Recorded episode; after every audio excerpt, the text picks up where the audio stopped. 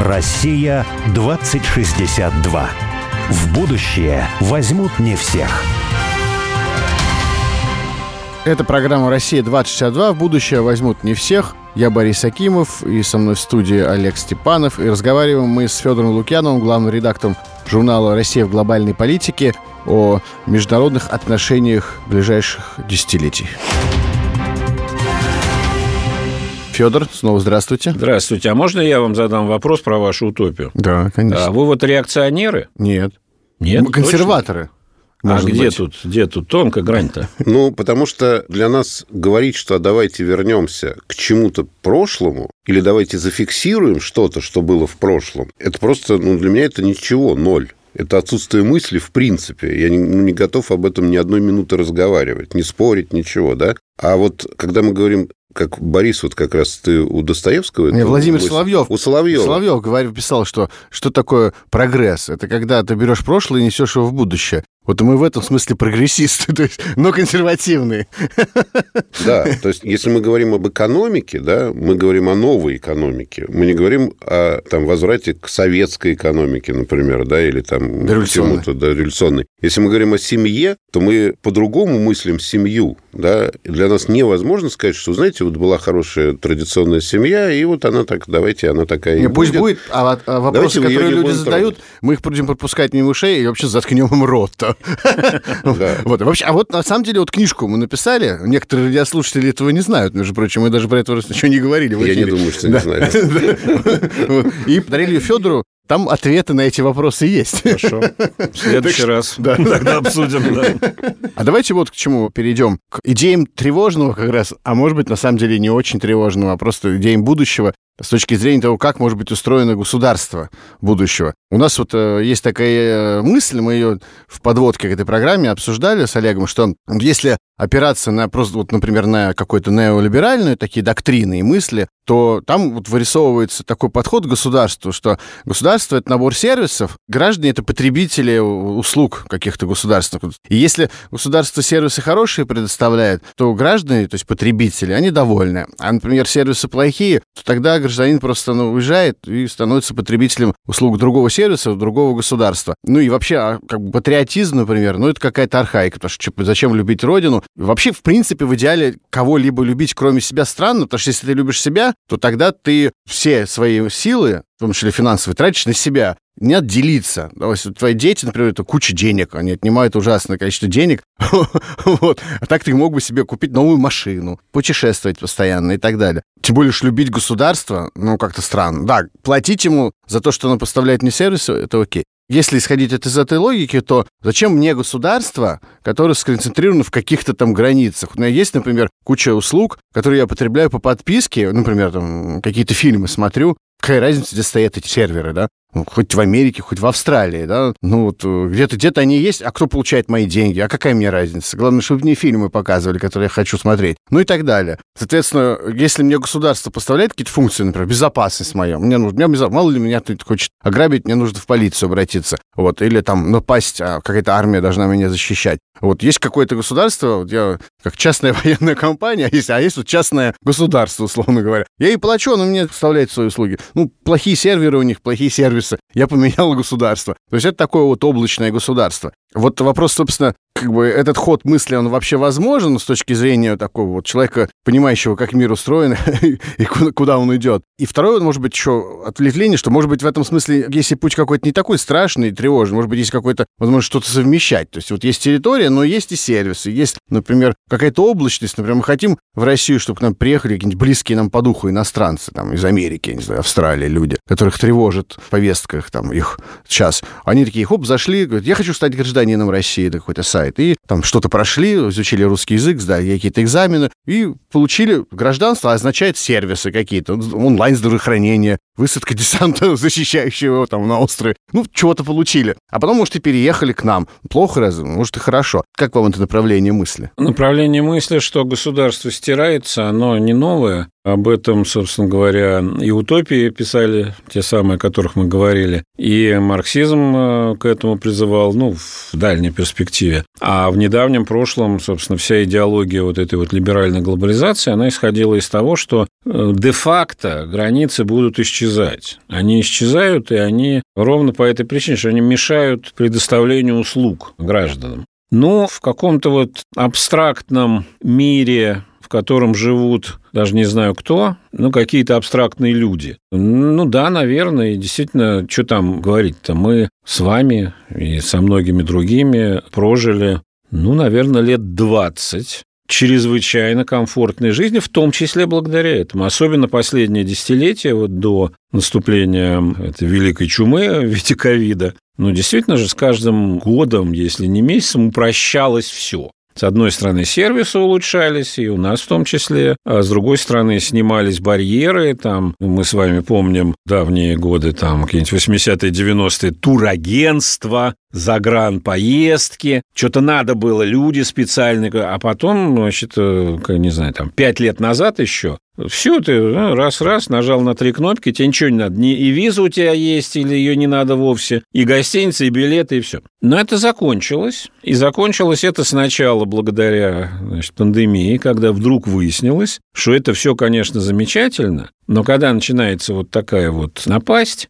чем ты компактнее, тем спокойнее. И вот, пожалуй, революционное событие из тех, которые мы видели вот за последние годы, прямо на наших глазах, это то, что произошло весной 2020 года, все мы помним, когда началась вот эта мировая паника по поводу распространения новой коронавирусной инфекции. Мир закрылся весь, то есть все страны закрылись примерно в течение полутора недель. Все просто захлопнулось. Почему это революционно? Потому что до этого мы все исходили долго, исходили из того, что это невозможно. То есть глобализация, она вот есть, все, она уже есть. Это может быть плохо. Антиглобалисты говорили, это полный кошмар, куда мы докатились, но они не пытались это изменить, потому что считалось, что это невозможно. Это как погода, воздух, вот все. Вот это. Надо как-то приспосабливаться. Вот эта вот свобода передвижения, все это необратимо. И вдруг оказалось, что не только обратимо, это обратимо в момент, просто за полторы недели мир весь закрылся. Но самое главное, и ничего не случилось. Мир не рухнул. Да, там возникла масса проблем,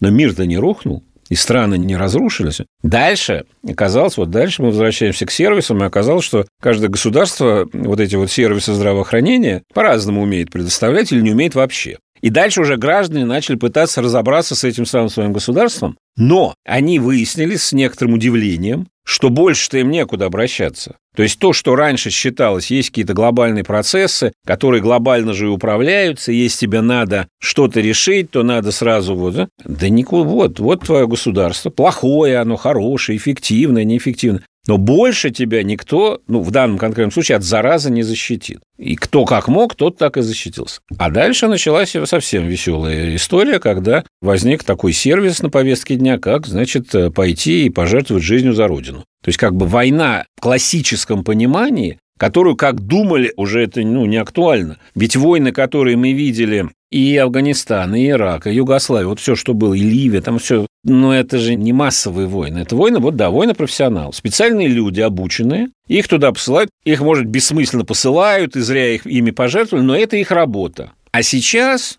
такое ощущение.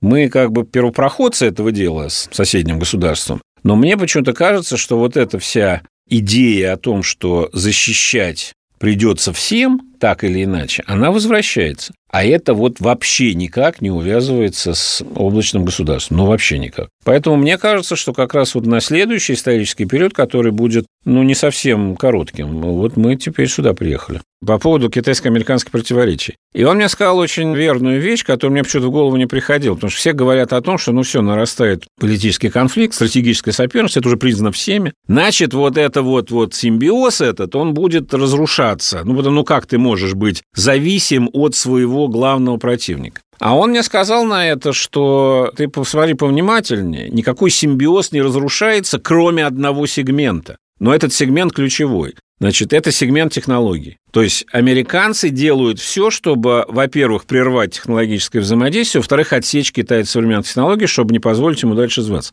Все остальное вот этот снова побивший рекорд товарооборота, у них за прошлый год новый рекорд. То есть потребительство... Потребительство нельзя трогать ни тем, ни другим, потому что все рухнет. И вот это удивительное совершенно сочетание, потребительский симбиоз, острое политическое соперничество и технологическая конкуренция на грани просто войны. Но это все уживается. А вот интересно, я как раз хотел вопрос задать. Вот вы говорили о том, что вроде бы в политике 19 века мы понимаем, что ну, в европейской политике были какие-то балансы, да, которых сейчас мы не наблюдаем. Но балансы обычно выстраивались вокруг какой-то общей идеи. Ну, например, произошла Великая Французская революция, значит, пролилось много крови, потом, значит, возникло такое чудовище, как Наполеон. Русские как бы избавили там Европу от Наполеона и сказали, ребят, смотрите, вы хотите, чтобы еще и в Германии такое было, или во Франции это повторилось, да? Давайте Священный Союз, для того, чтобы не допустить революции в Европе. И какое-то время, ну, продолжительное достаточно, да, эта история работала. И, наверное, любые какие-то, ну, такие балансы складываются вокруг каких-то гуманитарных идей, ну, и в, в том числе политических идей. Но тот баланс, например, который предлагает, ну, и предлагал такой неолиберальный мир, да, он складывался в том числе, что вот существует некая система общественного устройства, которая позволяет делать оптимальный выбор. Соответственно, это, ну, это демократия. И, можно сказать, это такая закономерность да, общественного устройства, которая должна работать во всем мире. И существует угроза экологической катастрофы. И вот на этих двух идеях, что нужно бороться вот с этой угрозой устойчивого развития и политическое, как бы справедливое, скажем, общество, строились какие-то союзы, что ли, да, вот. Ну, повестка общая, глобальная Повестка, да, да, какая-то да. создавалась повестка. Вот сейчас мы находимся в состоянии конфликта, и, в общем, многие говорят, что ну, буквально цивилизационного. Из этого конфликта в позитивном плане можно выйти, если предложить какую-то ну, повестку, не обязательно абсолютно другую, не связанную никак с предыдущей, но, возможно, она связана будет. Не видите никаких, так сказать, точек, вот, вокруг которых могла бы кристаллизироваться эта повестка, я бы так сказал. Баланс, который был в Европе после наполеонских войн, да, конечно, там была вот эта вот подложка как бы реакционная, консервативная, вот защита от революций, но, во-первых, она работала не очень долго и довольно быстро стала тяготить многих, в том числе даже тех, кто входил в этот Священный Союз. А там все-таки в первую очередь играл роль ну, классический геополитический баланс интересов, э, который, да, удалось на Венском конгрессе установить довольно эффективную систему, которая, затухая, но все-таки работала несколько десятилетий. Ну, в каком-то смысле, можно сказать, до Первой мировой войны. Каждый следующий кризис был острее. Там, Крымская война – это уже была ого война, но, тем не менее, они потом как-то, находя вот эти конгрессы, они были инструментом починки баланса на время. Либеральный, вот неолиберальный мир, он баланса не предлагал, он предлагал гегемонию. Я сейчас безоценочно говорю, а просто как форма. И какой-то момент она работала. В тот период, когда казалось, что это, ну да, вот все, вот теперь это понятно. Ясно же, что они более эффективные, более богатые, более умелые. А потом оказалось, что это не работает. То есть где-то, наверное, гегемония чистая была вот с момента распада СССР до начала 21 века. Потом она начала постепенно подвергаться эрозии. И вот сейчас странная ситуация. Значит, с одной стороны, классическое соперничество вроде как за мировое господство. Мы в нем не участвуем, но мы важный элемент, а участвуют, значит, Китай и Америка. С другой стороны, говорят о идеологическом ценностном характере конфликта. И, собственно, то, во что пытаются загнать все американцы, это именно, да, противостояние демократии против автократии. Но не очень работает. Как-то оно не лезет вот на эту всю сложную систему. Хотя, наверное, тут есть какой-то элемент, это очень тонкий вопрос, который надо отдельно и спокойно обсуждать. У нас, к сожалению, сразу экзальтация начинается по этому поводу. Вот что в основе конфликта, как мы его видим, например, это вообще вопрос о сущности человека. Человек – это что? Потому что вот все те новомодные течения, которые есть на Западе, которые ну, распространяются, они ведь в некотором роде прямое продолжение идеологии просвещения и всего вот, значит, этого вот прогресса социального. То есть просто это требование равноправия вышедшее уже на следующий уровень, который нам уже кажется безумным и абсурдным, там, что эти бесконечные гендеры и все такое, в той логике, ну почему? Если до этого были женщин, ведь сто с лишним лет назад, 150 лет назад, кто бы сказал, что женщины будут равноправными, сказали бы в той же Америке, да вы что, обалдели, что ли? Как их можно-то? Ну, ну или там... Или да, чернокожие. Или чернокожие. То есть оно в этой логике, оно естественно. Другой вопрос, что любой процесс достигает, ну, видимо, какой-то кульминации абсурда, когда уже вроде как это Ленин говорил, по форме правильно, а по сути издевательство. Вот это.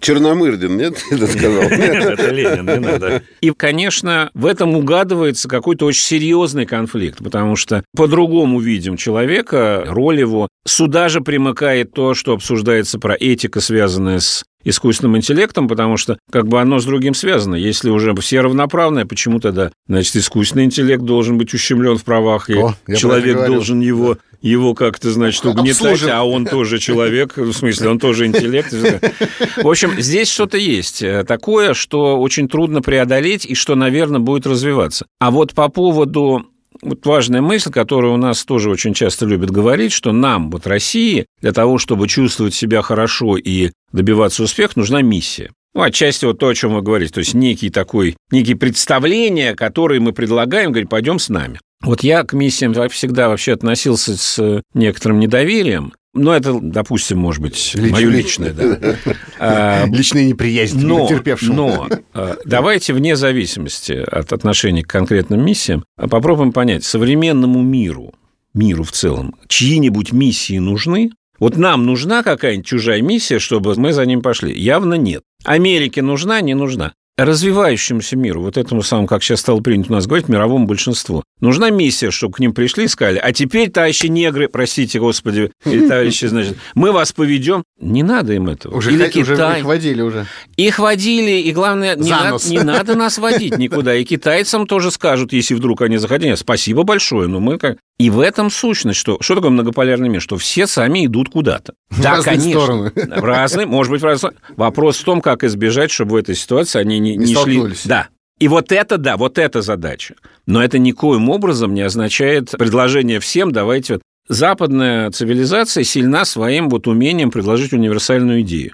Никто больше такого не может. Собственно, наша идея, когда она была миссией, она ведь тоже не наша, мы ее заимствовали. Э, идеи, которые были, так сказать, представления, которые были в царской России, в Российской империи, но это другое все-таки, это скорее культурное осмысление себя, там все, это, это не миссия, что давайте вот это. И поэтому мне кажется, что сейчас вот вопрос, надо просто себе честно сказать, что не кому-то другому нужна миссия со стороны России, нам нужно ощущение, что мы не бессмысленно живем. Но это ощущение, вот это вот к вам уже, Россия 2062, надо повернуть не туда, а сюда что мы, без, мы осмысленно живем здесь, потому а что мы это... всегда это вот прямо... Вот, вы, вот я, я да, всегда, всегда говорим, за... ребята, надо самим полюбить, да, самим сказать, смотрите, как классно мы живем, и тогда все остальные будут на вас смотреть и завидовать, а и к если, придут. если мы да. в чем-то не классно живем, давайте да. сделаем по-другому. Да, совершенно И верно. это вот кардинальный вопрос, потому что когда это случится, Россия такая страна, так вышло, что ее обойти невозможно. То есть не нам надо зазывать, а мы просто вот как это Будда такой сидит, его не обойдешь. И ресурсы, территория, пути транзитные, демография, все равно много народу культура, все что угодно невозможно обойти. И самый главный кусок мира. Ну и все, а что тогда мы паримся, что, извините за... Потому что вот это вот ощущение постоянной уязвленности и уязвимости, оно имеет свои причины исторические. Но пора уже понять, что такую страну, тем более с ядерным оружием, вообще-то говоря, никто обидеть не может. Просто не может. А кто попробует, ну... И вот это вот, мне кажется, в России 2062 должно быть ощущение, что что там у них там, а, там чего, а тут что, а, ну ладно, а мы тут. Ну, да. Мы, хорошие, мы, хорошие, очень, слова, да, хорошие слова, спасибо. Но вот мы даже не о миссии скорее говорим. Здесь, мне кажется, действительно миру не миссия нужна. И была ли она ему когда нужна вообще, в принципе. То есть еще какие-то люди, есть какой-то процент людей, которые там, не знаю, там, пионеры или там какие-то большевики, коммунисты, и вот там они для них... Ну, Савонаролы такие. Миссия, да, да, да, да. А для всех остальных просто есть какая-то оптика, через которую человек смотрит на мир, на разные его стороны, да, и он от этой оптики вот прям буквально уйти не может, потому что, например, там а мы разговариваем с людьми, говорим, ну вот смотрите, города вот они были разные, вот смотрите, они вот такой был город, вот такой, он как трансформировался, вот сейчас вот мегаполисы, да, а может быть по-другому, и это профессионалу мы говорим. А профессионал говорит, не-не-не, сейчас, ребят, секундочку, нет, вот, значит, все будет вот так, как оно есть сейчас. И мы понимаем, что если на систему расселения, на вообще населенный пункт люди смотрят определенным образом, вот не будем говорить даже город, деревня, да, мы не предлагаем говорить там о городе и деревне, потому что деревня – это то, что было. Но надо понять, что и город, возможно, это то, что было, да? То есть когда-нибудь это точно будет да. тем-то, что, что было, а, да. а не а что мы, есть. А мы как раз говорим, и вот здесь есть основания даже в нашей истории, да, у нас один из самых великих архитектурных проектов, который был там признан, получил все премии, да, это новый элемент расселения, да, вот. И мы говорим о новом элементе расселения. Но эта картина, она пока не сложилась. Да, мы ее пытаемся сложить. А когда говорят об экономике, то обычно говорят либо как это в «Кристалле роста», фактически о возврате к чему-то тоже, что было, там при Сталине, там в Советском Союзе. А когда говорят там о новом уровне планирования экономики, тоже говорят, вот Советский Союз, вот посмотрите на Китай там и так далее. Мы говорим о принципиально вообще другой экономике, и не только с точки зрения, вот знаете, там она будет справедливая, она будет такая, она будет всякая. Есть проблемы экономической теории, а, которая сейчас математизирована, и мы видим, как их можно решить, эти проблемы, математизации, да, куда пойдет экономическая теория. Если Россия предложит в этом смысле экономическое видение. Ну, да? в первую очередь, конечно, себе. Себе, себе да. конечно, да. И все получится, то да. интерес других обеспечен. А, и так, в принципе, в каждой области, на самом деле. И по поводу человека то же самое, да, потому что мне кажется, что продолжение идеи просвещения, вот совершенно верно говорите, оно в том, что может быть построено некое механистичное общество, которое будет ну, благим обществом, да, людей можно, ну, как бы при помощи неких механизмов, при помощи какой-то эволюции, эволюционных процессов привести в какое-то благосоциальное состояние. Ну, таких культурологических, социальной эволюции. Да, и, в принципе, сейчас я, например, это уже не раз слышал, вот такую неолиберальную концепцию, она, может быть, не так открыто проговаривается, да, что существует вот эосоциальное представление о том, что Человек эволюционирует при помощи двойного наследования. Одно – это наследование при помощи генов, да, и мы там слишком мало живем, человечество, поэтому мы не можем говорить, эволюционируем мы как вид или нет. А второе – это социальное кодирование. И вот социальная эволюция должна нас привести к тому, что мы, человечество должно стать муравейником, потому что автор вообще этой теории, да, Эдвард Уилсон, он занимался муравьями, голыми землекопами и пчелами, да, ну, он ученый, ученый предположил, что пчелы же живут абсолютно гармонично. Да? Почему? Потому что если я полезу в улей, там никто не думает. Там воины бросятся на меня, кто-то будет спасать матку, там, ну и так далее. У каждого есть функция. Да? Именно поэтому как бы они и не ссорятся, поэтому они гармоничны. Но человек, в общем-то, этот э, Реймонд Курцвелл, да, говорил, что вот это вмонтированное в человека техническое устройство будет пятой ногой в эволюции, да, которая двинет человечество вперед к построению, в общем, какого-то благосоциального общества. Да. Вот это страшно. В общем, оптимизация до максимального предела. Чтобы... Да, да, да, да. И в этом смысле цивилизационно действительно происходит, мне кажется, какой-то ну, конфликт. В том смысле, хочется сказать, что наша идея заключается в том, чтобы дать понять, что человек, как предмет такой сложно сконструированная такая ткань духовного, материального, телесного,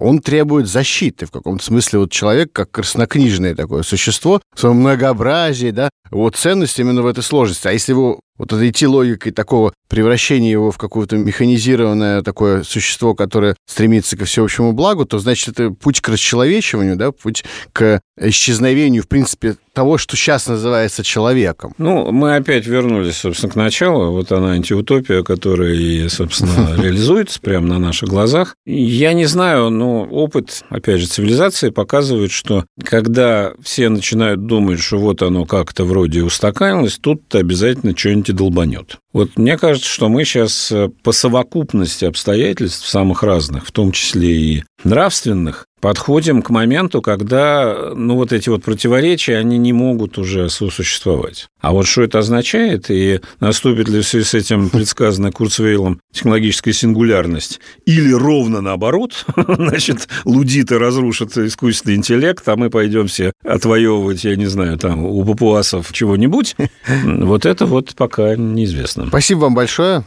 Спасибо Да, вам. Спасибо. Спасибо, Федор. Фёдор, У нас не получилось оптимистичной ноты. Ну почему? Ну почему? Или наоборот, может быть. Или наоборот.